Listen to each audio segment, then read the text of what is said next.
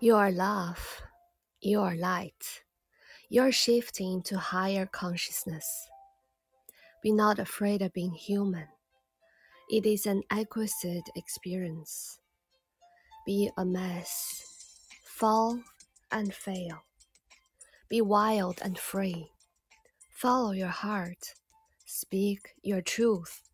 Know with your whole being that you deserve greatness, and if you just step aside, it will come. 大家好，我是你们的主播尔尔。如果你喜欢我的朗读和内容，希望你能够关注、评论以及转发。祝你拥有美好的一天，我们下次再见。